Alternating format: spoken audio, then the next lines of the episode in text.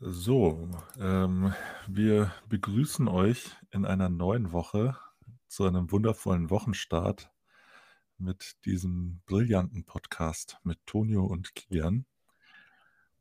Ich möchte an dieser Stelle jetzt erstmal erwähnen, dass ich aus irgendeinem Grund diese Aufnahme nur noch mit Microsoft Edge betreten kann.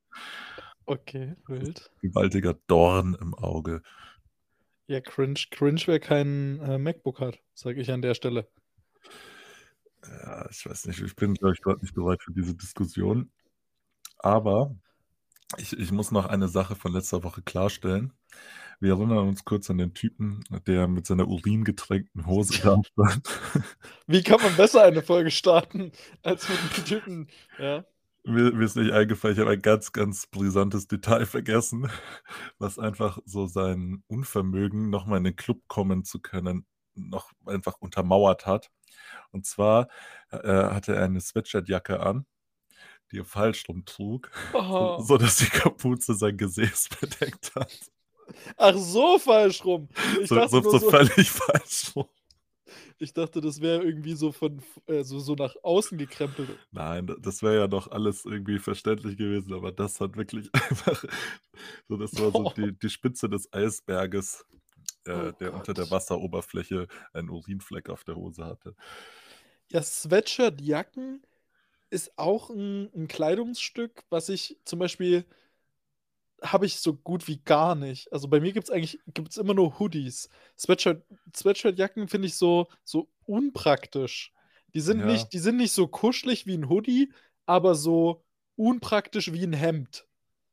Ja, ich weiß auch nicht. Also, ich habe früher, als ich so 15 war, war so 'n so 'ne Sweatshirtjacke irgendwie schon so 'n gewisses Symbol für Coolness, weil Ja. du äh, du warst weißt du, du hast so einerseits eben 'ne Kap so 'n Kapuzenkleidungsstück, aber andererseits kannst du's halt auch leger offen tragen. Ja, leger. Meine, meine klassische Ausge Ausgeh-Sweatshirt-Jacke. Aber ich bin inzwischen auch wirklich überhaupt kein Fan mehr davon. Ich bin auch wirklich richtig genervt, dass ich habe halt zum Arbeiten für für 'n Zirkel 2 T-Shirts und ein eine Sweatshirtjacke eben, die ich halt mal gekriegt habe. Na, du kannst ja auch du kannst sie ja nicht nur leger offen tragen, sondern du kannst sie ja auch ganz fesch um die Hüfte binden oder Ja, oder das um kann ich aber mit 'nem Hals. Hoodie auch einfach machen, so, weißt du? Ja gut, stimmt auch. Der du du kannst halt, weißt du, so deine deine Thermoregulation 'n bisschen beeinflussen, indem du so den den Grad der Offenheit des Reißverschlusses veränderst. Aber jetzt seien wir mal ganz ehrlich, also, ich finde es saulästig einfach, weil so 'n so 'n offene also, ich bin auch ich trage auch nicht gern offene Hemden, weil das flattert dann einfach so unnütz durch die Gegend, genauso wie diese offene Sweatshirtjacke. Das Ja, und außerdem außerdem bei offenen Hemden sieht man oft meine Nippel. Also, das finde ich auch einfach unangenehm. Ja, das würde ich jetzt so per se nicht sagen, dass es was Schlechtes ist, aber die Apropos Nippel. Ich habe ich habe 'ne steile These. Aber wie stehst du zum Thema Nippelpiercings? Also, ich ich bin generell überhaupt kein kein Piercing-Fan so, Ja, aber also Nippelpiercings sind die einzige Ausnahme. Und. Bauchnabelpiercings. Ich Echt? schwöre Oh, bei ne, Gott. also, Bauchnabelpiercings, damit werde ich wirklich nicht warm, also Ne, ich sage ja nicht, dass ich das heiß finde, aber ich bin der Meinung so also, es gibt schon 'n harten Unterschied zwischen so 'ner gepiersten Augenbraue von Mandy mit roten, kurzen Haaren und gepiersten Nippeln. Ja, ich weiß nicht. Also, wenn du das halt auf die Schiene bringst, dann habe ich halt da eher so 'n so Baggerfahrer vor mir, der halt irgendwie untermauern will, dass er am Wochenende im Swim Swingerclub ist und deswegen seine Nippel gepierst hat. Und du du musst auch davon ausgehen, dass er halt 'n Intimpiercing hat. Warte mal, da gibt's doch gibt's da nicht für 'n 'n 'n besonderen Namen? Prinz Ei Eisenherz oder so? Also, es heißt so was. nicht Prinz. Es hat aber irgend so 'nen so 'nen Prinz Ja, ja, genau, irgend so so. Prinz oder König oder irgend irgend irgendwas Adliges war's auf jeden Fall. Ja, naheliegend Aber halt. Prinz Eisenherz und es war, glaube ich, auch nicht Martin Luther King. Der der typische Adelige. Ja. Ja gut, okay. Ist auf jeden Fall 'n fairer Take. Du hast mir jetzt so 'n bisschen das Thema Nippelpiercings damit zerstört, bin ich ehrlich. Prinz Albert Piercing. Prinz Albert, genau. Irgendwas mit Prinz war's. Ja, quasi Mhm. Martin Luther King. Ja, wieso, wo- worauf wolltest du denn hinaus? Ach nee, das war, das war eigentlich meine komplette Frage. Weil wir bei Nippeln waren und da ist mir das eingefallen. Hm. Ja, ich will jetzt trotzdem einfach nochmal sagen, dass ich Sweatshirtjacken einfach nicht, also nee, es gefällt mir einfach nicht. Ich mag das nicht. Ich will einen Hoodie Nee. tragen oder ich trage inzwischen fast noch lieber einfach äh, so, so ein bisschen oversized Pullover, weißt du, so in so einem klassischen Schnitt einfach, ohne Kapuze, schön ein bisschen, bisschen locker, fallend, mit einem Bund unten dran. Sind wir jetzt, sind wir jetzt in der Style-Beratung angekommen oder was? Ey, weißt du, was mich auch nervt? Bei so Pullovern, ne? Da gibt's, da gibt's so zwei Lager. Es gibt so Ja. einmal den, der so eine klassische Naht auf der Schulter hat. Und dann Ja. gibt's so die, die zwei Nähte haben. Weißt du, einen vorne an der Schulter und einen Ja. hinten an der Schulter und das quasi dann so nahtlos in den Ärmel übergeht. Und äh, es gibt eigentlich nur eine richtige Art und Weise, einen Pullover zusammenzunähen und das ist die erste. Weil die zweite, ich habe zwar solche und die sind auch in Ordnung, aber wenn ich die Wahl habe, würde ich immer den nehmen mit einer Naht. Weil da hast du auch diesen abgesetzten Ärmel und dann hast du auch erst wirklich so eine Schulter, die so über die Schulter fallen kann und damit einfach auch zum Ausdruck bringt, dass dieses Kleidungsstück einfach ein bisschen groß ist jetzt. Ja, ja, ja, ja. Weißt du, was beim, beim Pullover auch ein ganz wichtiger Fakt ist? Es gibt beim Pullover, bei der Kapuze, gibt es Kapuzen, die abgesetzt gut aussehen, aber aufgesetzt scheiße. Mhm. Und umgekehrt. Es gibt die, die abgesetzt scheiße aussehen, aber aufgesetzt gut. Aber es gibt kein Mittelding. Es gibt nur entweder oder. Ja, das ist in, tatsächlich eine interessante These, ja. Ich glaube, das liegt daran, dass so eine Kapuze, die halt abgesetzt gut aussieht, halt tendenziell einfach zu klein oder zu kurz ist. Mm, Und ich habe einen Wasserkopf. ja, das stimmt. Das kommt noch dazu. Also ich habe wenig Gehirn, aber viel, viel Raum für Gehirn.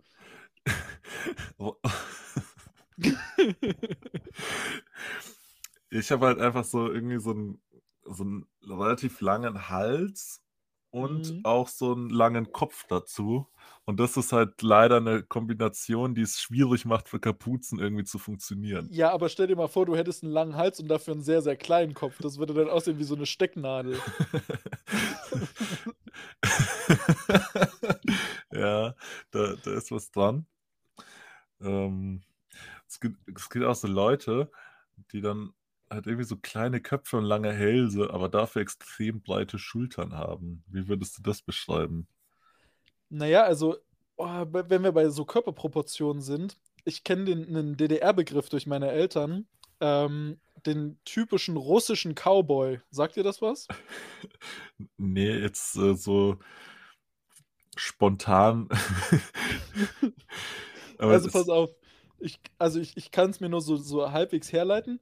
Ähm, die Russen oder sag ich mal damals die Sowjetunion haben ja immer versucht, so ein bisschen das zu kopieren, was die Amis gemacht haben, um zu zeigen, ja, so schlecht geht es uns ja hier auch nicht, ne? Also diese Winnetou-Filme und so, das ist ja so dieses typische, wir versuchen, diesen amerikanischen Western nachzuahmen ähm, und haben unseren eigenen Cowboy-Film. Und äh, warum auch immer ist dieser Begriff russischer Cowboy entstanden für Männer, die im Gegensatz zu dem typischen, in Anführungsstrichen, männlichen Idealbild von breiten Schultern und schmalen Hüften, schmale Schultern und breite Hüfte hatten. äh, quasi eine Birne. Ja, oder so ein Kegel halt. So einer, der, der bei.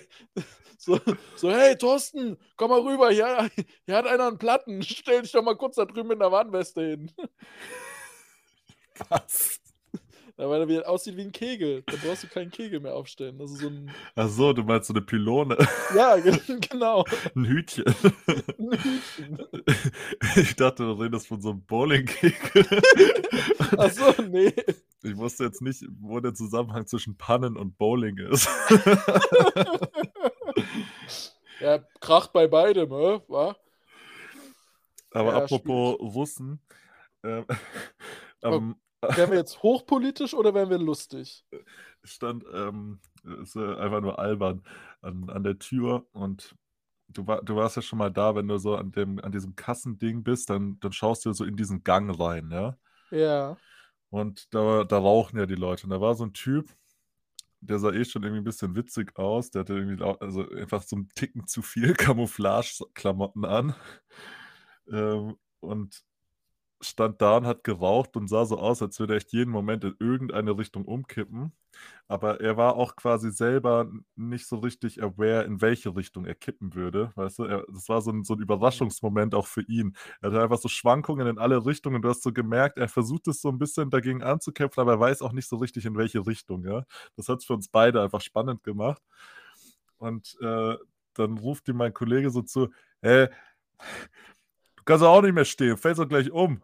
Und er schaut so hoch, guckt uns an und schüttelt so den Kopf und fängt einfach völlig unverhofft an, so eine, so eine Mischung aus so einem Stepptanz und so einem Russentanz zu machen.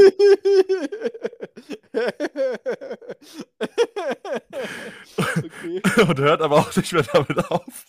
Und dann hat er diesen Tanz aufgeführt und wir sind wirklich beide einfach in schallerndes Gelächter aus, gebrochen, weil damit hat wirklich niemand gerechnet. und dann ist er einfach äh, an uns vorbei wieder in den Laden reingelaufen und hat uns mit sehr vielen Fragen zurückgelassen. Hm, das kann ich verstehen. Also vor allem frage ich mich, wer zum Teufel Camouflage im Club anzieht. Die Ey, Frage, da war ein Typ am Wochenende, der ist einfach in, in Uniform, also mit Bundeswehruniform reingelaufen. Der hatte sogar ein Barett auf. Aber hat er jemanden abgeschleppt, ist die Frage. Da bin ich mir ziemlich sicher, dass dem nicht so war. Weil das, das ist ja, glaube ich, die Art von Soldat, die denkt, so, hey, ich muss das so richtig raushängen lassen, aber ich habe sonst eh keine Chance. Bei Männern oder Frauen, je nachdem, welche äh, Orientierung er, er nachgeht. Ähm, und allgemein, habe ich das Thema, habe ich dir das Thema von der Kameradin schon mal erzählt? Wenn wir jetzt einmal bei Bundeswehr sind? Nee, ich glaube nicht. Soll ich, soll ich jetzt so eine etwas längere Geschichte auspacken? Pack ich weiß aus. gar nicht. Also pass auf, folgendes.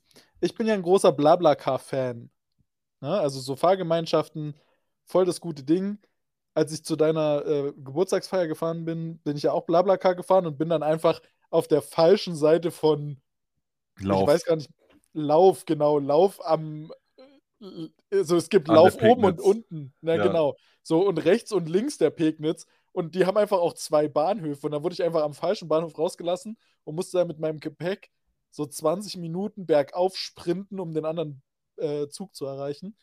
Aber ansonsten Blablacar voll die geile, voll die geile Idee.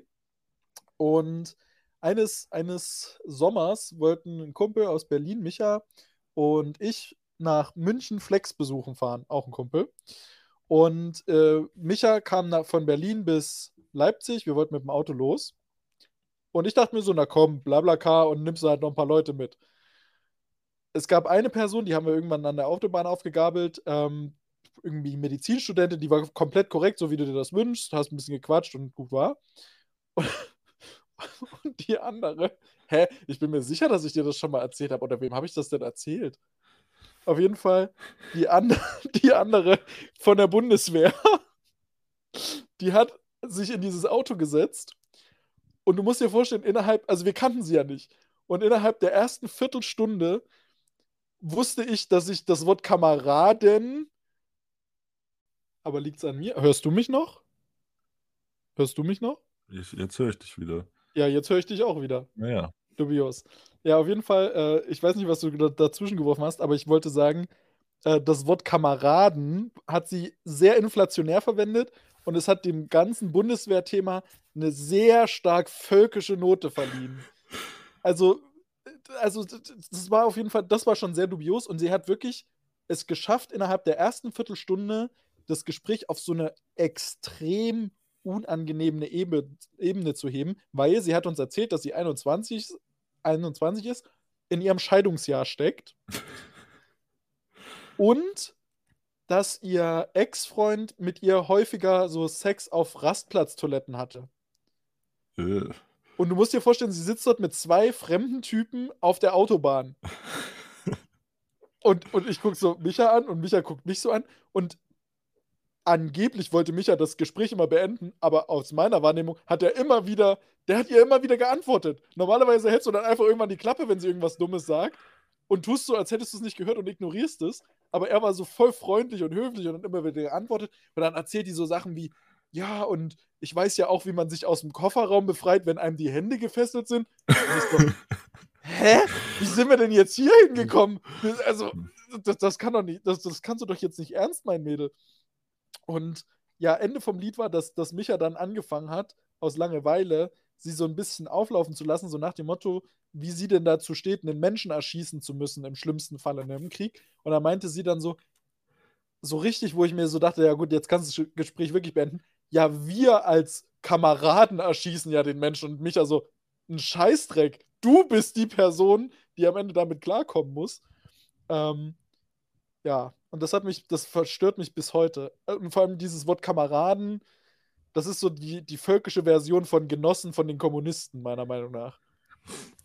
Ja, also die, diese, diese ganze Thematik, ähm, die wirft bei mir auch immer wieder sehr viele Fragen auf, wenn, wenn du solche Gespräche führst, weil ich mir denke, wie sehr kannst du dich instrumentalisieren lassen?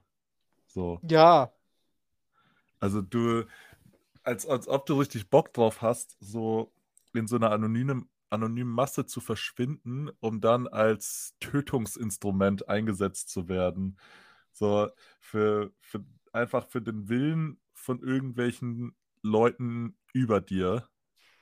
Ja, also ich sag mal so, so kritisch sehe ich das The Thema Bundeswehr tatsächlich nicht. Ich meine jetzt nicht die Bundeswehr generell, sondern so, so ein, also so, so ein Verhalten so und so einen mhm. Standpunkt zu haben halt, ja. Ja, also tatsächlich bin ich auch bei einem anderen äh, Bundeswehrsoldaten mal mitgefahren und der war halt, war halt komplett anders, ne? Das, ja. das war so ein normaler Typ, der hat, also der, der hat es geschafft, zu verstehen, mit wem er sich wie unterhält. Sodass ich als Zivilist natürlich von deinen Kameraden nichts hören will, sollte ja wohl irgendwie, so weißt du, was ich meine? Also für, auf jeden Zivilisten wirkt dieses Wort Kameraden einfach so dubios.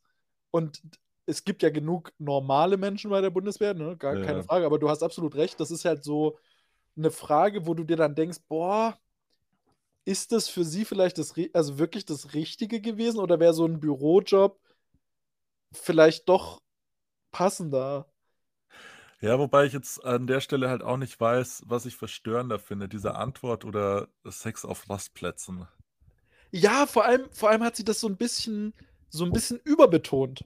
Also so ein bisschen zu sehr durchscheinen lassen. Und ich fand, also weder Micha noch ich fanden sie ja auch nur am Ansatz attraktiv. Das kam ja noch dazu. Weißt du, was ich meine? Also wenn du dann so, so weiß ich nicht, keine Ahnung, wer mit einem Blabla mit einer Mitfahrgelegenheit so einen auf Sex-Flirty macht, aber von mir aus, dann, dann wäre das ja nochmal was anderes gewesen. Aber das waren halt so random Facts, die du hintereinander an den Kopf geknallt bekommst und, und du, du weißt überhaupt nicht, was, was du damit machen sollst am Ende.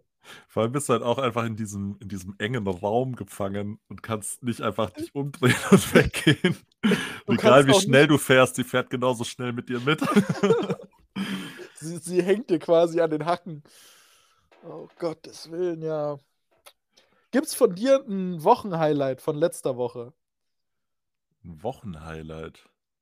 Ja, also irgendwas, wo du sagst, boah, das war richtig geil letzte Woche. äh, ich glaube, ich war letzte Woche dreimal Burger essen. Ah, das klingt auf jeden Fall lecker, aber auch sehr ungesund. okay, wer bist du mein Cholesterinspiegel? Ding Dong, es ist die Fettleber, die anruft. ja, an sich, also, keine Ahnung, war relativ unspektakulär die Woche, würde ich sagen, aber nicht im negativen Sinne, sondern einfach jetzt nicht so diese eine, eine Sache passiert, die da so hängen bleibt. Das heißt, ich am, also was, was auf jeden Fall in Erinnerung blieb, ist uh, am, am Dienstag, als ich gearbeitet habe, war, waren die Leute alle richtig loco. Also, Richtig locker. ich, ich, ich meine es ernst, die waren verrückt. Die waren, Wieso? ich bin irgendwann noch da gestanden, habe so meine Kollegen angeschaut und meine Kinder. Die Leute heute sind wahnsinnig. Die sind völlig durchgedreht. Aber sind, wieso denn das? Was es war einfach so, wirklich egal wer gekommen ist und was gesagt hat, hast du danach nur so geguckt, hast, was? Äh, und zwar sowohl die Leute, die einfach vorbeilaufen und halt irgendeinen so Spruch ablassen, so, weißt du? So dieses typische, ich gehe vorbei und sag einfach irgendwas. Als auch die Leute, die so aktiv auf dich zugegangen sind, um einfach äh, irgendwas von dir, also entweder dir irgendwas erzählen zu wollen oder dich irgendwas zu fragen. Und egal was da kam, hat einfach nur Fragezeichen in mir ausgelöst und äh, ich bin da gestanden und irgendwann war ich echt äh, einfach verzweifelt, ja. Also ein Beispiel war so ein Typ, der kommt mit so einer Gruppe rausgelaufen. Ich stehe halt neben der Tür. Die stellen sich da so zwei, drei Meter neben mich hin, fangen halt an, so zu rauchen und unterhalten sich. Und äh, der Typ fängt so in dem Gespräch mit den anderen Leuten an, plötzlich Blickkontakt mit mir aufzubauen. Und ähm, ich gucke ihn da so ein bisschen verwirrt an und er spricht so in Richtung seiner Freunde, schaut mich aber dabei an und wird immer lauter. Und irgendwann habe ich dann realisiert, dass er tatsächlich irgendwie einfach über das Gespräch mit den anderen hinweg mit mir spricht, um mir was mitzuteilen. Und ich habe das aber einfach gar nicht gewollt. und dann hat er dich gefragt, ob du schon mal Sex mit Männern hattest. Dann hast du ganz verstört gesagt, äh, nein. Und dann hat er dich angeguckt, geil drauf. nee, ich glaube, das wäre irgendwie, also das das wäre noch cooler geworden, Das wäre irgendwie verständlicher gewesen als diese, dieses völlig, diese völlig sinnbefreite Sache da, die dann kam, nämlich, dass der Typ mir irgendwie erzählt, dass ihm sein Bier runtergeschmissen wurde von irgendwem und ich war so, okay, ähm, ärgerlich, I guess. Und dann meinte er so, ja, und er wollte ja da jetzt keine Umstände machen, deswegen hat er in der Bar nach einem Kehrblech gefragt. Und dann hat er dieses Bier aufgekehrt und hat dem Barkeeper gesagt, er hätte gerne ein neues Bier. Und dann hat dieser anstandslose Mensch ihm einfach ein neues Bier hingestellt und gesagt, 2,50 bitte. Und dann ist er ausgeflippt, warum er denn jetzt für das Bier bezahlen müsse. Und ich war so, ähm, keine Ahnung, also ich meine, du hast ein neues Bier bestellt, ein Bier kostet 2,50, also eigentlich ist das doch eine runde Sache, oder? Und äh, der war dann auf jeden Fall der Meinung, dass weil ihm irgendwer anders das Bier runtergeschmissen äh, hat, müsste er jetzt von der Bar quasi ein Bier geschenkt bekommen. Und der wirkliche Kniff an der ganzen Sache ist halt, dass die Leute von der Bar halt nicht mal mitbekommen haben, dass ihm sein Bier runtergeschmissen wurde. So, weißt mhm. du? Er ist mhm. einfach so gekommen, kann ich ein Kehrblech haben, kann ich ein neues Bier haben? Wie, ich muss dafür bezahlen. Und rastet einfach aus. Er ist einfach ausgerastet und ist richtig laut geworden. Aber warum, warum ist dieser Mensch in meinen Augen so 1,90 Meter groß und wiegt so 70 Kilo. Ja, das Warum, warum, also ohne, ohne dass du jetzt so eine, so eine Beschreibung abgegeben hast, so stelle ich mir das vor. Weil das ist so einer, der auch so einen etwas zu prägnanten Adamsapfel hat. Weißt du, ja, was ich meine? Der wenn der, wenn so der schluckt, dann sieht das so richtig aus, als müsste der immer so, so ein Bröckchen runterwürgen. und er, er hat ein offenes Hemd getragen mit einem T-Shirt drunter aber so, so ein kariertes, so ja. ein unangenehm kariertes, kurzärmliches HM-Hemd. Ah, ich weiß nicht, ob es kurzärmlich oder hochgekrempelt war, das weiß ich nicht mehr. Aber ja, das äh, tatsächlich, ja. Ah, gut, man, man kann also festhalten, äh, es lag einfach an, an dem Typ Mensch, weil man kann natürlich alle Menschen typisieren, offensichtlich. Ja, klar. Also, du weißt ja, wie die sind. Ja. Aber so, solche Sachen waren das so den ganzen Abend lang. Und äh, irgendwie nach nachdem die Schicht vorbei war, sind dann halt einfach irgendwie ein paar Leute auf der Straße gewesen und haben sich einfach geschlagen. einfach so. Ich habe ich hab nicht rausfinden können, warum die sich schlagen, nur dass sie sich schlagen. Ja, naja, ich sag mal, Gewalt ist ja auch immer eine Lösung. Sag ich ja immer. Naja, ich, ich würde sagen, ähm, das kommt halt immer aufs Problem drauf an. Und ich meine, wenn es kein Problem gibt, dann bedarf es auch keiner Lösung. Und ich denke, dann kann man auch Gewalt an, anwenden. Das heißt, oh, ich brauche ich brauch quasi keinen Grund, um Gewalt anzuwenden. Naja, ich meine, Gewalt ist keine Lösung, ja. Aber eine Lösung brauche ich auch nur, wenn es ein Problem gibt. ja, gut, das stimmt am Ende ist es ja auch nur eine Art, seine Meinung zu verstärken. Ja, ich versuche auch einfach nur nachzuvollziehen, was da passiert ist. Äh, äh, es war auf jeden Fall. Ja, Schlägereien äh, gibt's, ja, ist teilweise ziemlich wild. Ich hatte mal eine, eine richtig, also wenn wir beim Thema Gewalt sind, äh, mal ein richtig ein, ja, einschneidendes Erlebnis. Und zwar wollte ich ganz entspannt mit der S-Bahn zurück nach Leipzig fahren. Bin in Werdau eingestiegen, muss dir nichts sagen. Und auf alle Fälle kam da einfach so eine Gruppe von ich würde mal schätzen, so 30, 40 Hooligans, komplett schwarz vermummt und wollten so die S-Bahn stürmen. und ich sitze dann so drin und denke mir so, oh, gut. Und weißt du, der, der, Schaffner guckt so aus der Tür raus, winkt mich so rein, komm so rein, komm so rein, macht die Türen zu und dann sitzt er das einfach raus. und ich dachte mir so, ja gut, das war jetzt für mich so eine Art Nahtoderfahrung. So, da geht dir schon der Arsch auf Grundeis, wenn du da so entspannt am Bahnsteig langläufst, dann drehst du dich um und auf einmal siehst du so eine Menschenmenge hinter dir herrennen und denkst du so, fuck, habe ich irgendwas falsch gemacht? haben die das gesehen, dass ich meinen Kaugummi da drüben weggespuckt habe? Ja, dann? Ja, und dann äh, haben die ein bisschen gegen den Zug getrommelt und dann sind wir weitergefahren. Da kam nicht mal die Polizei, das hat niemand interessiert. Gut.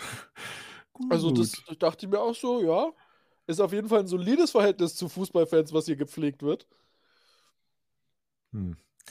Ja, ich weiß jetzt auch nicht, was ich dazu sagen soll. Das wirft, wirft einfach nur noch mehr Fragen auf. Ja. Also diese, diese Gewalt, Gewaltbereitschaft ist irgendwie sowas, was ich noch nie verstanden habe. So. Boah, also was, was treibt dich an, einfach gewalttätig sein zu wollen? Nein, also ich glaube, das ist jetzt vielleicht ein bisschen weit gegriffen, aber ich glaube natürlich, wie bei allen anderen Sachen auch, äh, gibt es gewisse genetische Faktoren, die begünstigen, ob du gewaltbereiter oder grundlegend aggressiver bist als andere Menschen. Weil es gibt ja auch wirklich so Leute, die, wo du merkst, so, den, den kannst du mit einer heißen Nadel anpieksen und dann fängt er einfach nur noch an zu weinen und gut ist. So, also es gibt ja Leute, die haben einfach kein Aggressionspotenzial in sich oder so gut wie keins. Ähm, und andere Leute, wo du dir dann so denkst, so, also wir hatten einen beim Judo, der hat sich, der ist aus Spaß einfach gegen eine Wand gerannt. Ah ja, mein Kollege hat an dem Abend auch seinen Kopf gegen die Wand geschlagen, gegen, ja. dieses, gegen dieses Tor, einfach weil, weil es einfach alles zu viel war. ja, aber der, der Typ ist halt wirklich so, oder beim Judo, ach, wenn da jetzt irgendwelche Muttis zuhören, schickt eure, ja, bei uns hören auf jeden Fall sehr viele Muttis zu, schickt eure Kinder trotzdem zum Judo. Ähm, der wollte immer freiwillig durch die Gasse laufen. Das ist so preußisch äh, angehaucht. Das heißt, wenn du irgendwie Scheiße baust beim Judo, also so richtig Scheiße baust, dann musst du deine Judo-Jacke ausziehen und dann stellen sie alle rechts und links hin. Und dann musst du einmal durch die Gasse rennen und alle dürfen mit den Gürteln auf deinen Rücken schlagen. Äh. und das hat er freiwillig, danach hat er gefragt nach dem Training, ob wir das mit ihm machen können. Ja. So, jetzt sind wir aber bei, wir sind beim Thema gewaltbereite Fans äh, stehen geblieben. Naja, ich glaube halt, also ich finde diese Acker-Matches von den Hooligans tatsächlich dann immer noch die beste Alternative, weil dann werden halt keine Unbeteiligten mit reingezogen. Ja. Aber warum hat man da Bock drauf? So? also. Ja, also das kann ich auch nicht nachvollziehen. Ich muss ja auch sagen, ich komme zwar also aus dem Judo-Leistungssport, aber ich könnte mich zum Beispiel für MMA kann ich mich gar nicht begeistern. Also ich, ich fühle da überhaupt keine Genugtuung oder irgendwie Event-Geilheit, wenn ich mir einen MMA-Fight anschaue und einfach nur sehe, wie sich da gegenseitig zwei Leute die Fresse polieren, nur um am nächsten Tag dann normal im Netto einkaufen zu gehen, weil sie halt noch einen normalen Job haben. Äh, da, da, da sehe ich halt, äh, das, das fühle ich so gar nicht. So ja. weiß ich nicht. Also, ja, ich weiß nicht, ne? Ähm, ich habe jetzt zum Beispiel, wenn ich irgendwie bei der Arbeit irgendwelche Leute betrunken irgendwie auf mich losgegangen sind. Und ich die halt im schlimmsten Fall einfach auf den Boden fixiert habe. Da, das war mir in der Regel schon so zu viel, da, wo ich mir dann dachte, boah, war das jetzt nötig so, weißt du? Und selbst wenn jemand versucht hat, mich irgendwie zu schlagen oder mir sonst irgendwas zuzufügen, da hatte ich nie so das Bedürfnis, boah, da hau ich jetzt eine auf die Fresse so. Na, vor allem auch noch so am besten so richtig unverhältnismäßig. Weißt du, was ich meine? So, der ist betrunken und will so einen durchschwingen und dann kotzt er sich eigentlich schon fast voll, während er sich eingepisst hat.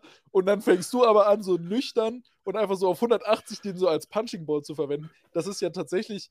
Äh, Gibt es ja auch solche Türsteher. Also, ja. ich habe das, ich äh, hab dir das, glaube ich, mal erzählt gehabt. Ich war ja ein, das erste Mal, als ich feiern war, war bei mir in meiner Geburtsstadt. Das ist Reichenbach.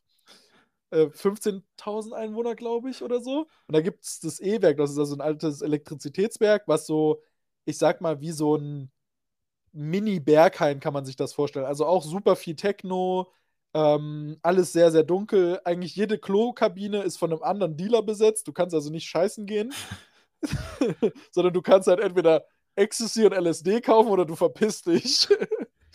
ähm, und auf alle Fälle gab es da halt auch so, so Türsteher, so zwei Meter groß, Vollbart, Glatze. Und dann ist irgendeiner von denen so ein bisschen dumm, dumm gekommen.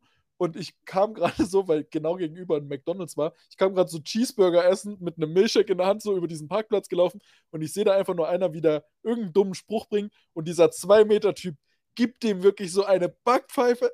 Du hast es über den kompletten Parkplatz so schallen gehört, so Boots! Und den Typen dreht es einfach um die eigene Achse und der, liegt einfach nur noch da. Das fand ich in dem Moment sehr, sehr lustig.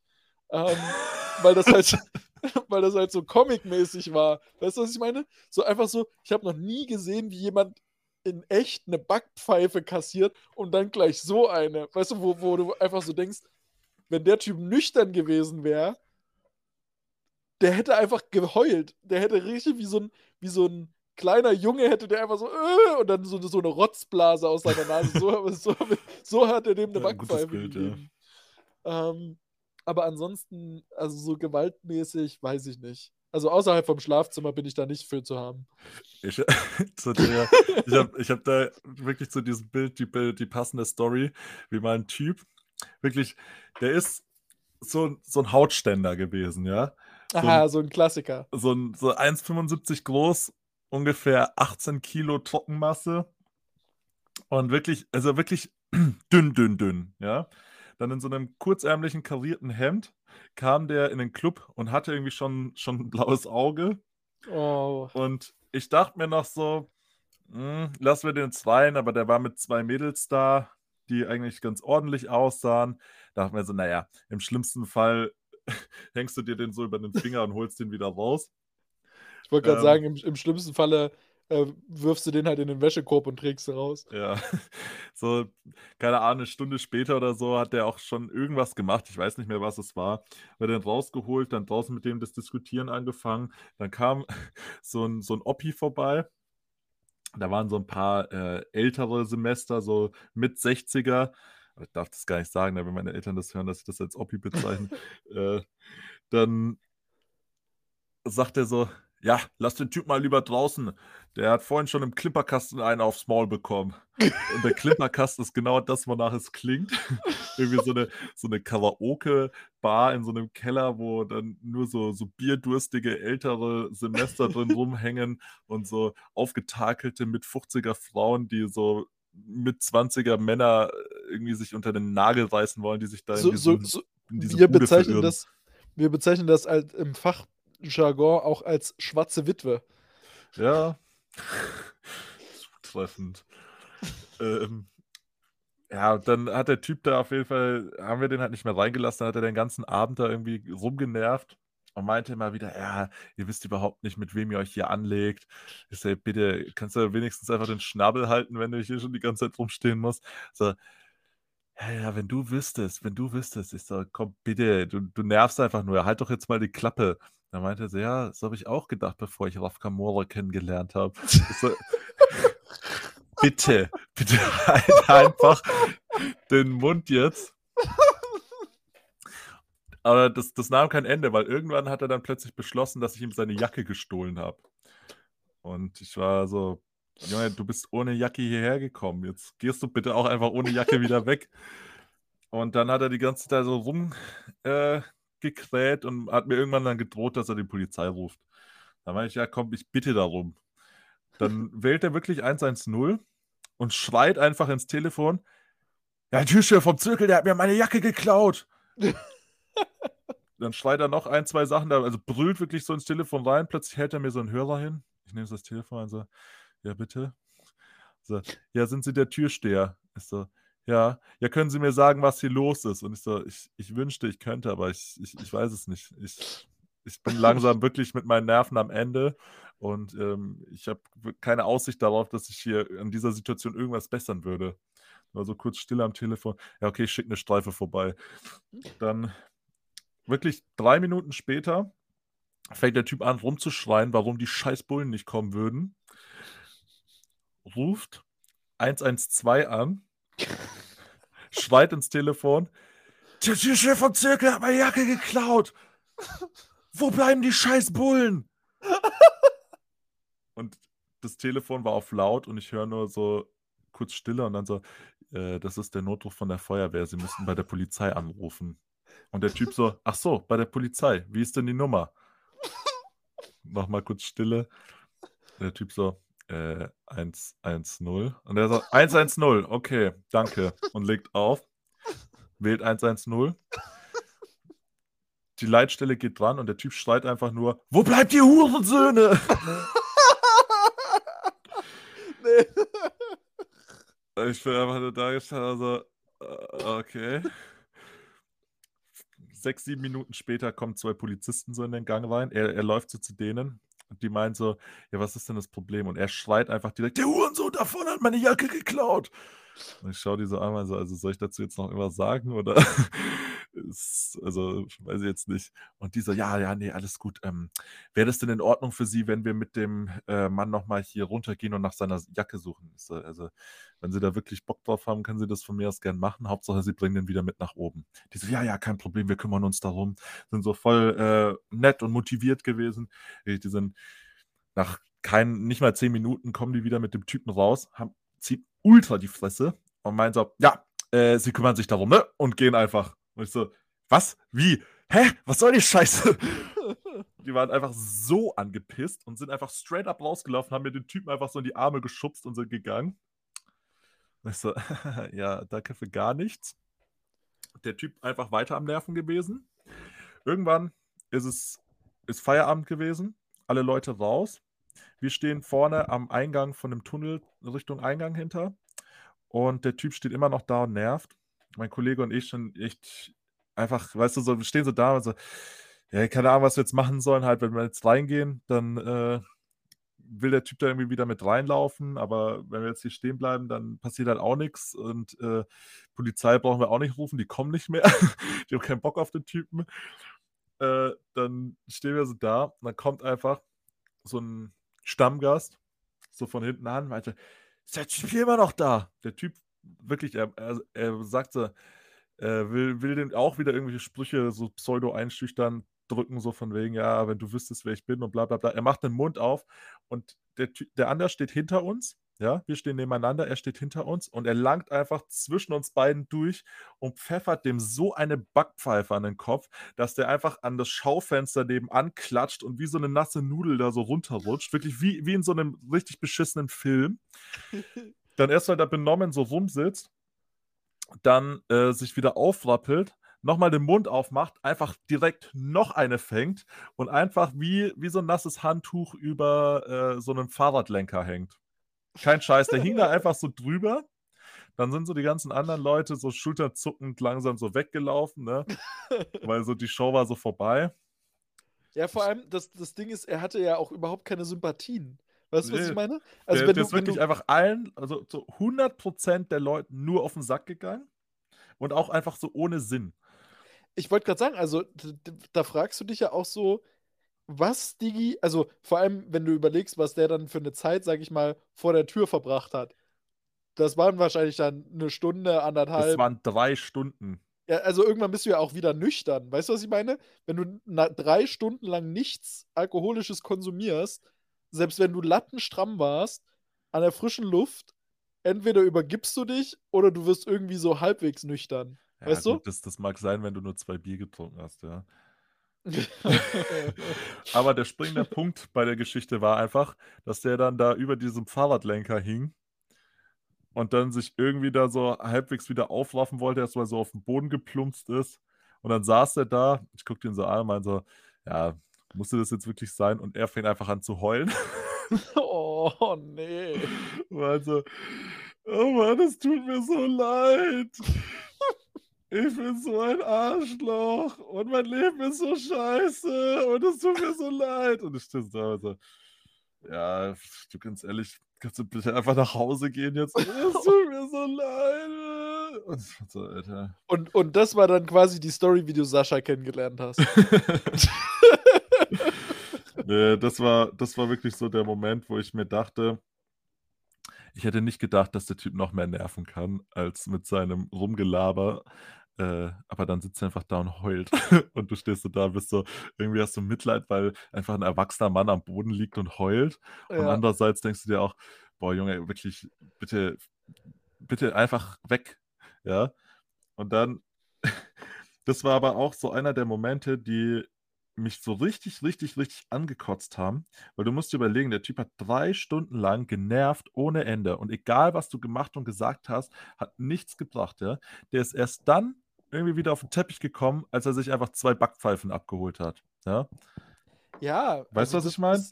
ja, na ja, ich sage mal so, wenn man da dieses Gewaltthema, sage ich jetzt mal, auf 'ne vielleicht noch andere Ebene oder in 'ne andere Richtung denkt, wenn man sich ja überlegt, dieses dieses Thema jetzt in Sankt Pa oder auf Sankt Pauli, so mit diesem Rotlichtmilieu, da gibt's ja auch so 'ne Doku drüber, wo die halt auch meinten, ja, früher gab's da irgendwie so 'n Ehrenkodex, dass die sich halt auf die Fresse gehauen haben und dann war gut.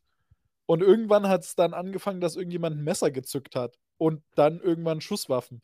So, und ich glaube halt auch auch wenn ich, wie gesagt, überhaupt kein Freund von Gewalt bin, ich glaube, in manchen Situationen sich gegenseitig einfach mal voll eine durchzuladen schadet dir dann am Ende weniger und sorgt, glaube ich, wenn du wenn beide Seiten, sage ich mal, das als das auch akzeptieren, was es ist, nämlich 'ne kurze Überreaktion, ähm, hilft das, glaube ich, ab und zu tatsächlich grade bei solchen Leuten merkst du ja, die auf den Boden der Tatsachen zurückzuholen. So, auch wenn das jetzt, sage ich mal, wahrscheinlich pädagogisch gesehen nicht das nicht das Nonplusultra ist, aber bei ihm hat's ja offensichtlich funktioniert. Ja, aber das ist ja genau der Punkt. Das ist ja das, was mich so nervt. Du, ich will das nicht akzeptieren, dass es Momente gibt, wo einfach so 'ne Backpfeife das Einzige ist, wie du jemanden wieder zur Vernunft bringen kannst. Ja, das stimmt. Aber, ich sage mal so, solange du das nicht im Privaten durchmachen musst, ist es ja auch normal. Ja, sicherlich. Äh, So, stell dir mal vor, du müsstest Sascha jeden Tag eine eine feuern. „Sascha, jetzt komm mal wieder zu dir!“ Na ja, ich meine, äh, wir wissen jetzt nicht, ob das nicht vielleicht passiert, aber, ähm, die Aber das eher auf so 'ner erotischen Ebene. Ja, ich gut, ich wusste jetzt nicht, dass wir da jetzt Unterschiede machen, aber gut. Ja, ne, ich muss sagen, also, da sind mir doch lieber wieder die Typen lieber, die einfach so neben uns stehen und die ganze Zeit tuscheln und dann so kommen und meinen so: „Ey, sag mal, du Brecher, wie viel wiegst du? Das lässt uns grad keine Ruhe.“ So. Was? Wo kommt das Boah, jetzt her? ja, irgendjemand, äh, oh, wer meinte irgendjemand meinte letztens auch so zu mir, oder waren das sogar 2 2 Leute unabhängig voneinander, so ich es ist so richtig teilweise unangenehm, wie Leute, nur weil du muskulös bist, halt wirklich denken, dass irgendwie der Sport so dein kompletter Lebensinhalt ist. Es gibt für dich nichts anderes und es gibt auch nichts anderes, was dich ausmacht. Ja. Weißt du, was ich meine? Ja. Also, du du bist halt dann einfach nur noch du machst nur noch Kniebeu äh, Kniebeuge, Bankdrücken, Kreuzheben und das war's dann aber auch. Was anderes existiert nicht und vielleicht noch Hähnchen, Reis und Brokkoli. Das ist quasi so das so, wenn du wenn du etwas überdurchschnittlich muskulös bist. Und dann also, das das das finde ich tatsächlich auch teilweise 'n bisschen schwierig, weil so nur weil jemand, weiß ich nicht, zum Beispiel offensichtlich gemachte Brüste hat, frage ich sie ja auch nicht, ob sie Pornos dreht. Ja, es ist tatsächlich gar kein so dummer Vergleich, weil wie oft ich mir schon anhören musste: „Wie, du studierst?“ Ja, genau. So so: „Hä, du kannst doch nicht studieren und muskulös sein, Bruder. Du musst dich für eins entscheiden. Entweder man ist intelligent oder man ist muskulös.“ Da war wirklich mal einer auch so so 'n Bengel, der sich halt aufgeführt hat, dann wird er rausgeschmissen und dann, äh, hat er dann angefangen, meinte „Ja, es tut mir leid, dass du hier so 'nen Scheißjob machen musst und nichts in deinem Leben erreicht hast.“ Ich war so: „Also, ich habe schon abgeschlossenes Studium und du?“ Und du merkst so richtig, wie sein Kartenhaus so zusammenfällt und meint so: „Ja, äh, gut, dann tut mir das noch mehr leid, dass du, äh, dir dann Ja. 'n Studium gemacht hast und jetzt hier trotzdem stehen musst.“ Ich so: „Ja, also, ich mache das eigentlich nur, weil ich halt eigentlich Spaß dran habe, wenn nicht grad solche Arschlöcher wie du hier sind. Deswegen weiß ich jetzt nicht.“ Ja, Also das ist tatsächlich ja auch 'ne Geschichte, äh, die ich super spannend finde, ähm, dass es ja so einfache Tätigkeiten gibt, die trotzdem teilweise einfach viel Spaß machen. Also, Ja. ich habe das auch, ähm, gemerkt gehabt, also, abgesehen davon, dass es teilweise halt brutalst anstrengend war, einfach körperlich, aber so so in der Küche zu arbeiten, war halt teilweise hat einfach Spaß gemacht. So, wenn die Ja. Leute cool sind und das Drumherum, ähm, auch passt, dann dann ist das schon ziemlich nice und, äh, ich glaube, ich, da, da hatte ich mal eine richtig krasse Diskussion mit meinem Vater drüber, ähm, dass ich halt auch gesagt habe, so, es kann nicht sein, dass man behauptet, in Deutschland keine Arbeit zu finden. Weil das stimmt einfach nicht. Wenn ich jetzt bei uns in die Innenstadt gehe, dann kann ich in jedes Restaurant gehen und jedes Restaurant sucht entweder Kellner oder Küchenhilfen. Und der Unterschied ist eigentlich nur, möchte ich das machen oder bin ich mir zu fein dafür? Und ich sag mal, mit steigendem Alter ist es ja dann einfach oft so, dass man nicht mehr so viel Veränderung möchte, sondern man möchte halt in dem Job, in dem man die letzten 20 Jahre gearbeitet hat, äh, am liebsten weiterarbeiten. So, ja, aber offensichtlich geht das ja nicht, sonst würdest du ja nicht entlassen werden. Ähm, auch wenn das jetzt sehr, sehr hart klingt.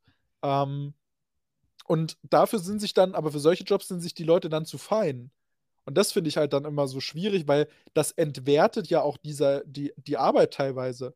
Wo du halt einfach sagst, so, ey, wir haben so und so viele Millionen Arbeitslose, ich glaube sechs Millionen, roundabout, oder irgendwas zwischen drei und sechs Millionen. Ich will mich jetzt hier nicht äh, auf irgendwas festlegen, aber auf jeden Fall sehr viele arbeitslose Menschen und dafür aber auch, sage ich mal, trotzdem Stellen, die jetzt vielleicht nicht so viel Spaß machen und die vielleicht in erster Linie auch nicht so erfüllend sind, aber das fragt einen Studenten oder eine Studentin auch niemand. Also niemand fragt dich, ob du während deines Studiums einen erfüllenden Nebenjob hast, sondern da bist du dann froh, dass du davon deine Miete zahlen kannst und dein ja. Essen. Aber es ist auch, ich finde es halt auch eben scheiße, einfach, dass Leute, und es kommt halt leider nicht selten vor, eben so ein bisschen herabschauen auf, auf gewisse Sachen. Und äh, eben wenn ich mir dann solche Sprüche anhöre, ich meine, mir ist es ja wurscht. Ja, erstens mal ist es nicht so und zweitens, wenn es so wäre, wäre es mir auch egal, weil ich, ich arbeite ja gerne da so und solange ich jetzt ähm, damit jetzt über die Runden käme, würde ich vielleicht lieber das machen, als irgendwo anders mehr Geld verdienen und halt keinen Spaß an der Arbeit zu haben. Ja, da sind halt die Prioritäten definitiv so, dass ich nicht das Gefühl habe, einfach nur Zeit zu verschwenden, um mich halt ernähren zu können und äh, dann lieber irgendwas machen, wovon ich mich auch ernähren kann, aber halt Spaß dran habe. Aber wenn, wenn du dann aber solche Sprüche anhören musst, dann brauchst du dich halt aber auch irgendwie nicht wundern, dass es halt manche Sachen gibt, wo die Leute dann keine Lust drauf haben oder dass es halt eben so eben diese, diese Schere äh, irgendwie dann zwischen Akademiker und Nicht-Akademiker irgendwie mal weiter aufgeht und dass Leute, ey, wenn ich das höre, dass Leute sagen, ja, nee, ich mache nur eine Ausbildung. So, hä? Äh, ich wollte gerade sagen, so nur eine Ausbildung, Bruder, wenn ich mich mal umschaue, mit welchen Leuten ich studiere, so die arbeiten am Ende des Tages auch nur bei Decathlon an der Kasse oder im Skibereich oder so und messen dann einfach deine Schuhgröße. So, dafür haben die dann Sportwissenschaften studiert. Also nur eine Ausbildung ist halt so Bullshit. Ich bin der Meinung, dass wahrscheinlich einen Großteil der Ausbildung deutlich mehr, also deutlich größeren Mehrwert für die Gesellschaft bieten Absolut, als die ja. meisten Studiengänge. Also jetzt mal beim besten Willen, wenn der Nächste kommt und mir erzählt, dass er hier, weiß ich nicht, Archäologie der alten Welt und in Ägypten studiert hat, da denke ich mir so, Brudi, also es ist schön, dass du das gemacht hast. Äh, fragst du dich aber nicht irgendwie, wie die 40 anderen, mit denen du das dieses Jahr äh, abgeschlossen hast und die sechs Studiengänge, die nach, also die sechs Semester, die nach euch kommen, äh, das ergibt doch gar keinen Sinn. So viel, so viel braucht, also so, das braucht man doch einfach nicht. Und da sind wir ja an einem Punkt, sage ich mal, gesellschaftlich auch, ähm, dass einerseits natürlich auf so Ausbildungsberufe, warum auch immer, also welcher Idiot sich das ausgedacht hat, keine Ahnung, herabgeschaut wird. Und gleichzeitig werden aber Studenten, die statistisch gesehen am ehesten noch von Armut betroffen sind, so hingestellt, so nach dem Motto, ja, verwöhntes Studentenpack, irgendwie jeder, der studiert, dessen Eltern sind Millionäre. So, also jeder fährt ja mit einem Porsche zur Uni. Niemand muss arbeiten und es ist eigentlich das geilste Leben überhaupt, so Student zu sein. Ähm, wo ich halt auch so sage, äh, am Ende des Tages glaube ich das sogar, also ich glaube, dass das Leben als Student oder Studentin ist schon ziemlich geil, aber einfach weil du aus dem Leben was machst. Du machst dir weniger Gedanken darüber, super viel Geld anzuhäufen, sondern du lebst halt das Leben. Also du, du kostest halt das aus, diese Zeit, die du da hast. Ja. Und merkst halt auch, dass du ohne viel Geld viel machen kannst. Weil am Ende sich für, weiß ich nicht, einen Euro ein Bier am Späti zu ziehen und dann einfach ein bisschen um die Häuser zu ziehen, das kostet halt nicht die Welt, aber das machst du dann mit 35 nicht mehr. So, da, ja, da liegst weiß. du dann halt. Ja, aber. Da warten wir jetzt lieber erstmal ab. Der, der Großteil der 35-Jährigen meine ich damit. So, die, die werden nicht mehr um die Häuser ziehen, die werden auch selten noch in Clubs gehen. Und wenn, äh, versuchen sie sich dann irgendwie einen 20-jährigen Studenten aufzureißen. Ne? Weiß ja, wie die sind. Ja, ich meine, keine Ahnung, also diese, diese Vorurteile irgendwie, ja, schon in, auch in beide Richtungen auf jeden Fall. Aber es ist irgendwie auch so, so dumm einfach, weißt du? Es Na, ist das einfach. Geile an, an Ausbildungsberufen ist ja auch noch zusätzlich, das sind halt immer Dinge, die gebraucht werden. Ja, weißt du, ich meine? absolut, ja. Also es ist halt so, du bist halt an, in einem Betrieb, die ganz klar sagen, wir brauchen diesen, diesen Menschen, brauchen wir, damit unser Betrieb weiter funktioniert. Und unser Betrieb funktioniert ja, also die Nachfrage ist da. Wir brauchen nur jemanden, der mit uns das machen kann. Aber zeig mir mal bitte ähm, die, die Legitimation dafür, dass irgendwie pro Jahrgang, weiß ich nicht, eine vierstellige Anzahl an Menschen Sportwissenschaften studiert. Also ich, ich hasse mein Studium so, so low-key für das, weil ich mir so denke, so, ey, Leute, das ist halt einfach so, das ist halt einfach Quatsch, was wir hier machen.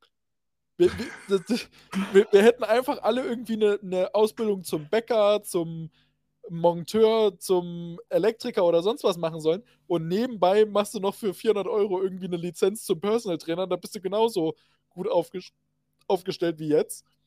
Und ja, also es ist halt äh, schwierig, sage ich jetzt mal. Ja, also irgendwie, es ist einerseits, ich, so, du hast einerseits irgendwie auch immer mehr spezielle Studiengänge, ja, so Ja. ganz abgefahrene Sachen. Und das, also es fächert sich immer weiter auf.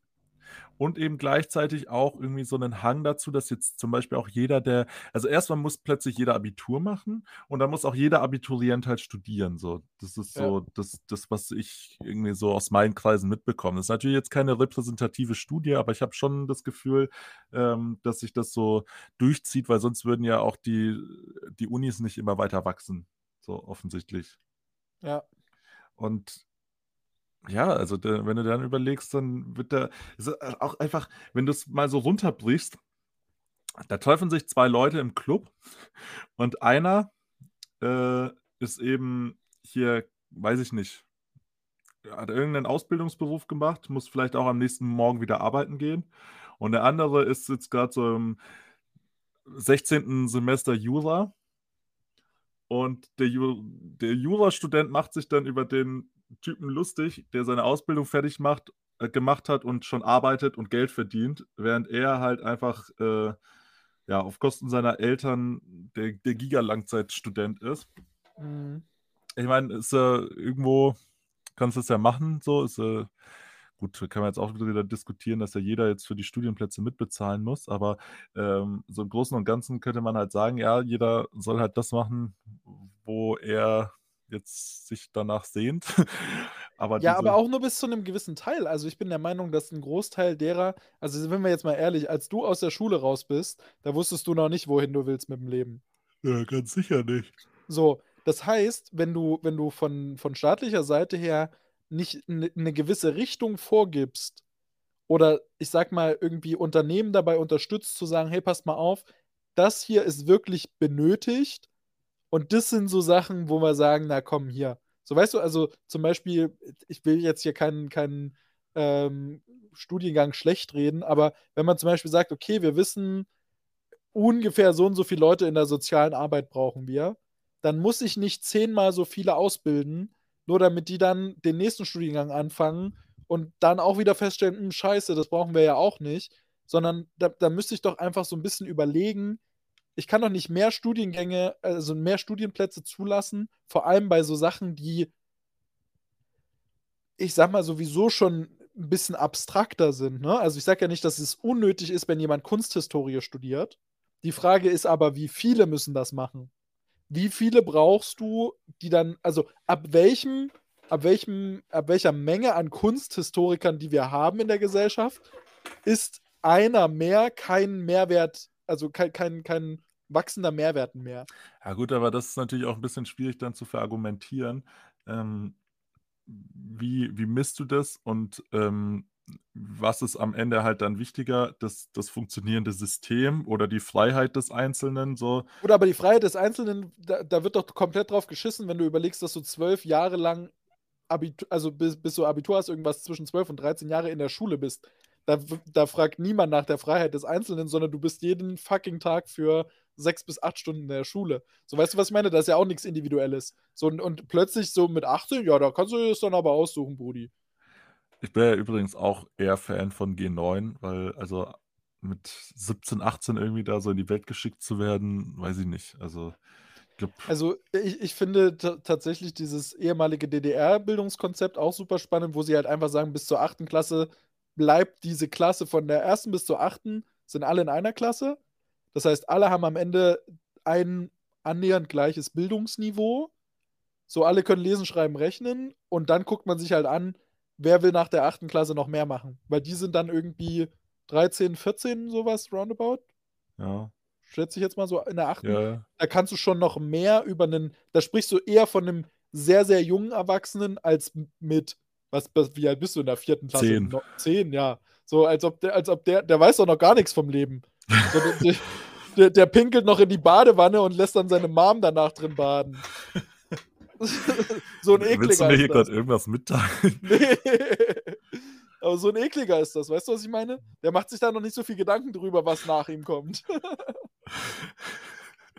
Ja, treffendes Beispiel, I guess.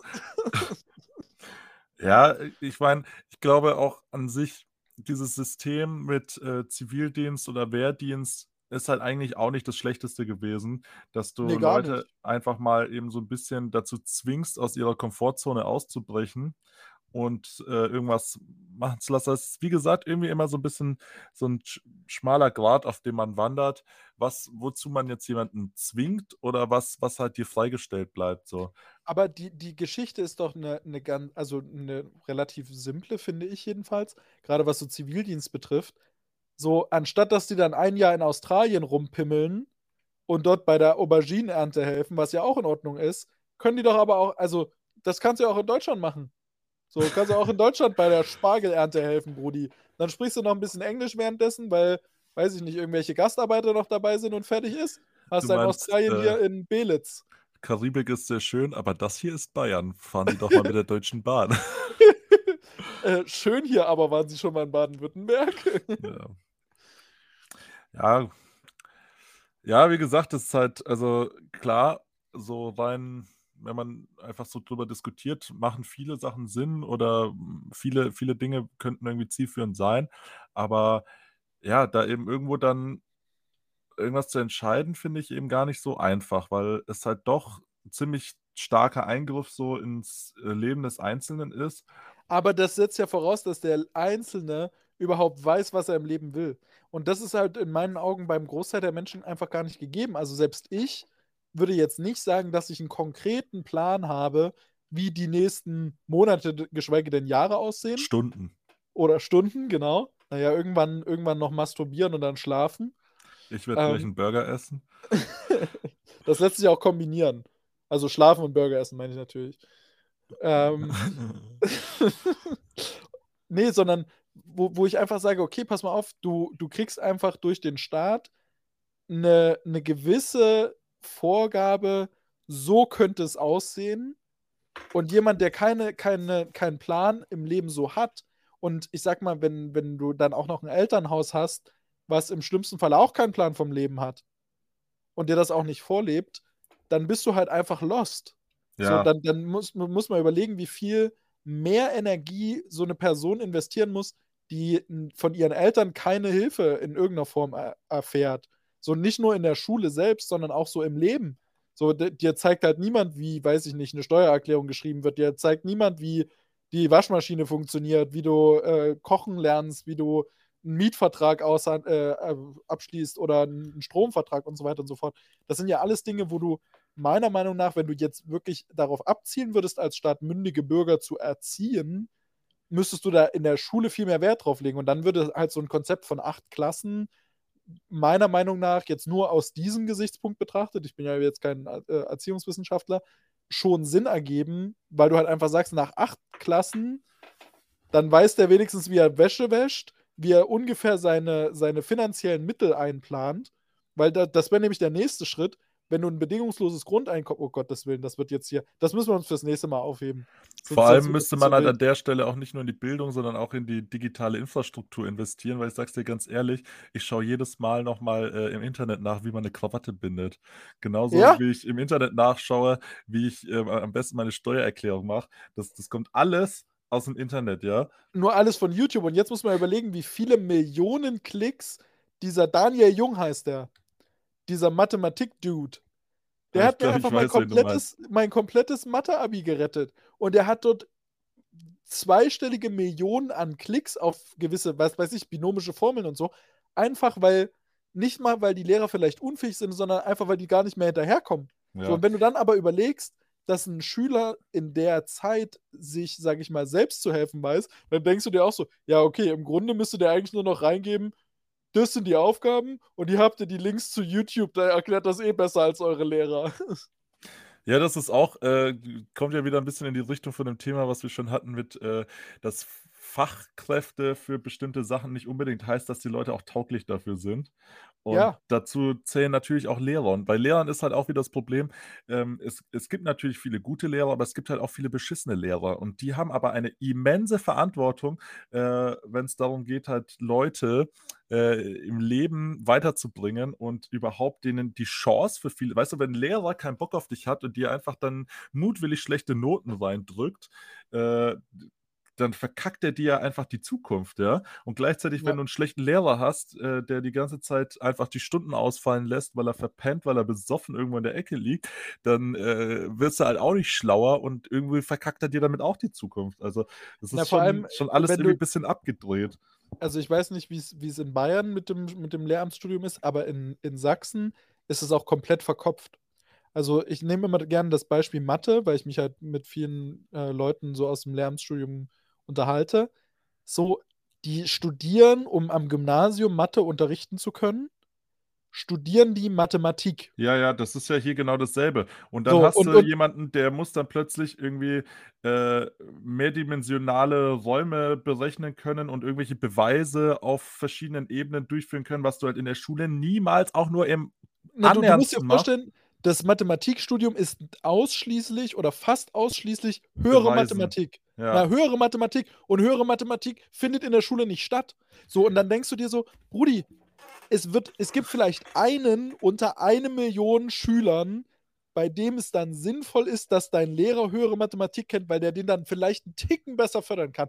Ansonsten ist es komplett scheißegal, ob der das kann, weil wenn der dir nicht erklären kann, wie eine binomische Formel funktioniert, dann hast du genau das scheiß Problem, was du jetzt hast, nämlich dass irgendein Dude, irgendein random Dude, ich weiß nicht mal, wo der herkommt, der sieht aus wie aus dem Saarland oder so, ähm, dass der einfach Millionen Klicks abstaubt, einfach nur, weil unser Bildungssystem zu dumm ist, zu erkennen, was ist denn für einen Lehrer relevant. Und wenn ich mich dann darüber unterhalte, dass zu drei Vierteln gefühlt das Mathematikstudium, also dieses Lehramts-Mathe-Studium, nur aus höherer Mathematik besteht und die eigentlich überhaupt nicht lernen, wie sie irgendwas beibringen können, dann ist es doch, dann, dann ist es doch komplett fehlgeleitet. Das ergibt ja. doch überhaupt keinen Sinn mehr. Und dann haben wir am Ende trotzdem in der achten Klasse eine Lehrerin gehabt, die konnte keinen Unterricht mit, äh, sorry, achte Klasse, es war sechste Klasse. Wir konnten in der sechsten Klasse mal eine Stunde keinen Unterricht machen, weil unsere Lehrerin ihr Lösungsbuch nicht dabei hatte. Also, hä? Äh, das ist kein ja, Witz, ja. Und dann, okay. also, äh, ganz ehrlich, du könntest alleine dadurch, dass du ähm, die Inhalte halt in der Schule lehrst wie, wie jetzt und aber zusätzlich halt eben für die, für die grundsätzlichen Inhalte zusätzliche Möglichkeiten bereitstellen würdest, eben zum Beispiel äh, mit solchen Leuten kooperierst und halt einfach Videos für bestimmte Themen bereitstellst, die die Leute halt sich zu Hause anschauen können, dass sie wenigstens diejenigen, die irgendwie in der Schule nicht richtig mitkommen, aber eigentlich schon gerne wollen würden, die Möglichkeit haben, halt auch einfach, wenn sie sich keine Nachhilfe leisten können, äh, einfach irgendeine Möglichkeit haben, noch mitzukommen, ja, anstatt dass Na, sie dann abgehängt werden. Ja, was, was ich da tatsächlich super spannend finde, ist ähm, die Überlegung, äh, also grundsätzlich, wenn du überlegst, wie viel Geld wir für irgendwelchen Scheiß ausgeben als Staat, an Milliarden, äh, die, die einfach irgendwo verschwinden, wo keiner auch drüber spricht und es wird ja auch nie jemand für, zur Verantwortung gezogen für irgendwas. Ähm, wenn du dann überlegst, gib doch einfach den Kindern, wenn die eingeschult werden oder von mir aus dann in die Mittelschule, Gymnasium, wo auch immer hinkommen, gib denen doch einfach allen ein fucking iPad oder Tablet oder was weiß ich, wie auch immer das, du, das nennen möchtest. Ähm, und das, das System kann ja zum Beispiel so funktionieren, dass du ähm, einen ganz großen Teil dieser Lehrinhalte digitalisierst, so wie du das gesagt hast. Ne? Also ich, ich nehme Videos auf und ich kann aber jedes Mal, wenn ich eine neue Stunde anfange als Lehrer, dann aktualisiert es das automatisch mit dem Schul-WLAN, sodass ich, je nachdem, wie gut ich dann am Ende des Tages bin, auch zu Hause das nacharbeiten kann. Also wenn ich jetzt zum Beispiel merke, bei meinen Hausaufgaben, mir fällt das und das schwer, dann kann ich einfach diese Videos, weil wenn, wenn meine Eltern kein, mir keinen WLAN-Zugang geben, ist das auch kein Ding, weil es hat es in der Schule automatisch aktualisiert. So. Und dann kann ich halt zu Hause, werde ich trotzdem ein Stück weit an die Hand genommen oder betreut. Und auch das Thema Digitalisierung, wo ich sage, so, weißt du, es gibt für alles Mögliche, also man, man sollte es halt irgendwie meiner Meinung nach so schaffen, dass die Digitalisierung dem Lehrer oder der Lehrerin ähm, so weit hilft, dass sie sich halt wirklich darauf konzentrieren kann, also auf das Wesentliche, nämlich auf Lehrinhalte zu vermitteln und nicht darüber nachzudenken, oh scheiße, der Kopierer im Lehrerzimmer ging nicht. Oder ich habe jetzt nur 20 Kopien und jetzt muss ich erstmal nochmal 10 äh, Minuten raus, weil ich noch 5 Kopien nachmachen muss. Dann hat der eine irgendwie sein Buch vergessen. So, wenn, warum digitalisiere ich das nicht alles? Ich meine, überleg mal, wir hatten also bei euch war das wahrscheinlich genauso. Bei uns war, wurden die Bücher immer ausgeliehen von der Schule Ja, und ja, am Ende des klar. Schuljahres hast du es zurückgegeben. So, da, da, da gab es dann von 1996 Leute, die dieses Buch schon hatten. Das ergibt doch von und hinten keinen Sinn. Das ist nachhaltig. Aber Ja, nee, das, aber mein, ich du, meine, das, das meine, fängt doch schon auch an, die, die, ich meine, die Schulausstattungen, ey. Damals, als, als ich noch in der Schule war, ging es dann gerade mal so los, dass wir mal einen ordentlichen Computerraum hatten, äh, der dann halt irgendwie gesponsert wurde von, von einem äh, Sohn eines Lokalpolitikers, der jetzt zum dritten Mal die 11. Klasse gemacht hat. Munkelt man. Ähm, aber ey, wir haben da, ich weiß noch, wie wir da den alten Computerraum ausgeräumt haben und einfach diese, diese Röhrenbildschirme zu zweit raustragen mussten, weil die so groß und schwer war, wo du auch denkst, Alter, wir sind einfach in der Steinzeit da, was das angeht. Es wird aber auch abgesehen davon, grundsätzlich, es wäre einfach so viel zielführender, wenn man in der Schule ähm, erstens mal einfach eben mehr Zeit hat, also weil man wirklich, also anstatt dass man da jetzt die, die, die Schulzeit nochmal zwanghaft um ein Jahr kastriert für nichts und wieder nichts, einfach mehr Zeit äh, aufwenden würde, um mal die Leute aufs, aufs wahre Leben vorzubereiten und eben Inhalte zu vermitteln, die man äh, im wahren Leben braucht oder einfach mehr Zeit daran zu investieren, die Leute dabei zu unterstützen, sich zu finden, in welche Richtung sie überhaupt mal irgendwas machen wollen. Ey, da gibt es wirklich, also so, so viele Sachen, die man, die man da mal irgendwie in die Hand nehmen müsste, aber es ist, na, also ich es bin, ist alles bin, zu langsam. ja, ganz genau. Und das Problem ist halt auch die öffentliche Verwaltung. Es Die ist öffentliche Verwaltung, weißt du, der, der, der Bund mit, mit dem gesamten Verwaltungsapparat, auch kommunal und so, ist ja der größte Arbeitgeber in Deutschland. Und ich weiß, ich glaube, es waren 4,9 Millionen Menschen, die dort arbeiten. Das heißt, rund 5 Millionen Menschen arbeiten in der Verwaltung und sind an sich nur damit beschäftigt, den Wohlstand von insgesamt 80 Millionen zu verwalten. Und jetzt musst du dir vorstellen, ganz konkretes Beispiel bei uns. Wir würden mit unserem Gym gerne umziehen und größer werden. Die Immobilie ist da, der Immobilieninvestor ist da, wir sind da, weil wir wollen das ja mieten. Und es geht nicht, weil die öffentliche Verwaltung es nie, nicht schafft, innerhalb von drei Monaten einen Bauantrag zu genehmigen. Weil da wird jede Scheiße, um, um es mal so, so drastisch zu sagen, muss da noch überprüft werden. Ah, gibt es da vielleicht irgendeine Igelart, die da noch, lebt? Uh, dann müssen wir jetzt erstmal gucken, ob der Bebauungsplan mit dem übereinstimmt, was ihr dann für eine Nutzung vorseht. Hm, dann müssen wir einen Bauvorantrag stellen. Dann muss der genehmigt werden, dann stellen sie noch einen Bauantrag und du kannst wählen zwischen jedem, jeder Schritt dauert ungefähr nochmal einen Monat, mindestens. Wo, du- wo du dir so denkst, Digga, ihr könnt doch froh sein, dass dort, da steht ein marodes, altes Gebäude von der Bahn. So, das nutzt niemand.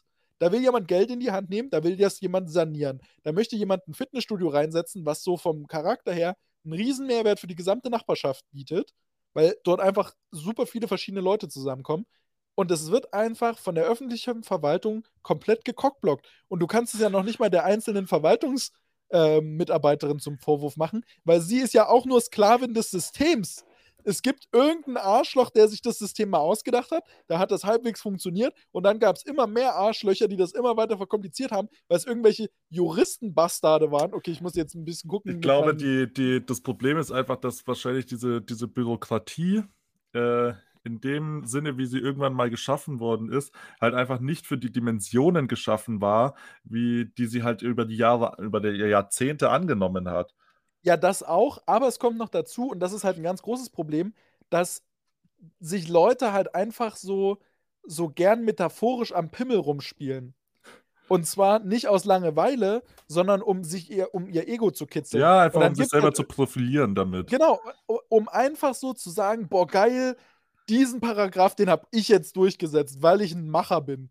So was, was danach für, eine, für einen Berg an Scheiße dadurch entsteht, ist dem der einen Person ja egal, weil das ist ja Diplomjurist und er hat ja in seinem Leben sonst nichts zu erreichen, als anderen Leuten das Leben damit schwer zu machen, indem er irgendwelche komplett verkopften Gesetzestexte entwirft, die am Ende nicht mal ein anderer Jurist versteht und sich dann irgendwelche Leute, die da für Jahre studiert haben, gegenseitig diese Dinge um die Ohren werfen und am Ende keiner mehr weiß, wo oben und unten ist. Und es, und es geht einfach nichts mehr voran. Also es ist halt einfach so komplett, ja, es ist, es ist halt so, so komplex, dass du einfach in so eine Schockstarre verfällst. Und ich würde da gerne noch äh, abschließend zu diesem Thema diesen einen Dude aus der, aus der Doku, der mal gesagt hat: so, wir können nicht alle mit dem Latte in Berlin im Coworking Space sitzen und die dritte Dating-App erfinden. Das geht so nicht. Irgendjemand muss hier mal was anpacken. Und er hat so gesagt, er hat Abitur, er hat studiert und die öffentliche Verwaltung möchte ihm einen Verwaltungslotsen an die Hand geben, um ihn ähm, ja entsprechend durch die Stromschnellen der deutschen Verwaltung lotsen zu können. Und in dem Moment, wo du studiert hast oder ich sage mal Abitur hast und es nicht mehr schaffst, alleine dich zurechtzufinden in der deutschen Verwaltung, siehst du doch schon, woran es krankt. Ich finde es ganz fantastisch, dass wir ähm, zwischen tiefgreifender Systemkritik und äh, den Momenten wie irgendeine so ein betrunkenes Mädel an mir vorbeiläuft und einfach stehen bleibt und anfängt, mir irgendwas davon zu erzählen, dass irgendeiner unserer Mitarbeiter was mit ihrer Freundin hat und die quasi zusammen sind, aber auch nicht und ich einfach nur da sitze und will so: „Hä, wa warum wird mir das gerade erzählt und wer bist du überhaupt und was soll das Ganze hier?“ Äh, einfach so von einem Satz ins nächste rein in den nächsten reinspringen, weil genau das macht gute Unterhaltung aus. Ja. Deswegen, äh, würde ich sagen, weil ich jetzt Klassenkampf. Ich bin für Klassenkampf. Äh, ich, ich, würde, ich würde vorschlagen, dass wir die Folge nennen, wir waren in der Schule und haben nichts gelernt. ja, das stimmt. Das ist treffend und das ist wahr. Das ist ähm, einfach wahr. Und äh, ich werde mir jetzt den, den nächsten Burger reinhauen. Ja, und ich werde, weiß ich noch nicht, entweder schlafen oder masturbieren, eins von beiden. Fantastisch. Äh, in diesem Sinne lassen wir euch jetzt hier mit, mit dem deutschen Verwaltungsapparat und der immensen Bürokratie, wo ganz Europa neidisch auf uns äh, hinaufschaut, alleine und äh, melden uns nächste Woche wieder. Ciao, ciao. Tschüss. Herrlich. So, warte mal. Boah, ich muss ganz dringend aufs Klo, Alter. Ich wünsche dir einen guten Hunger. es war eine schöne Folge. Ah, hörst du mich noch? Ja, nice. So, und dann wünsche ich dir noch ein, eine schöne Restwoche. Na, ist ja Montag.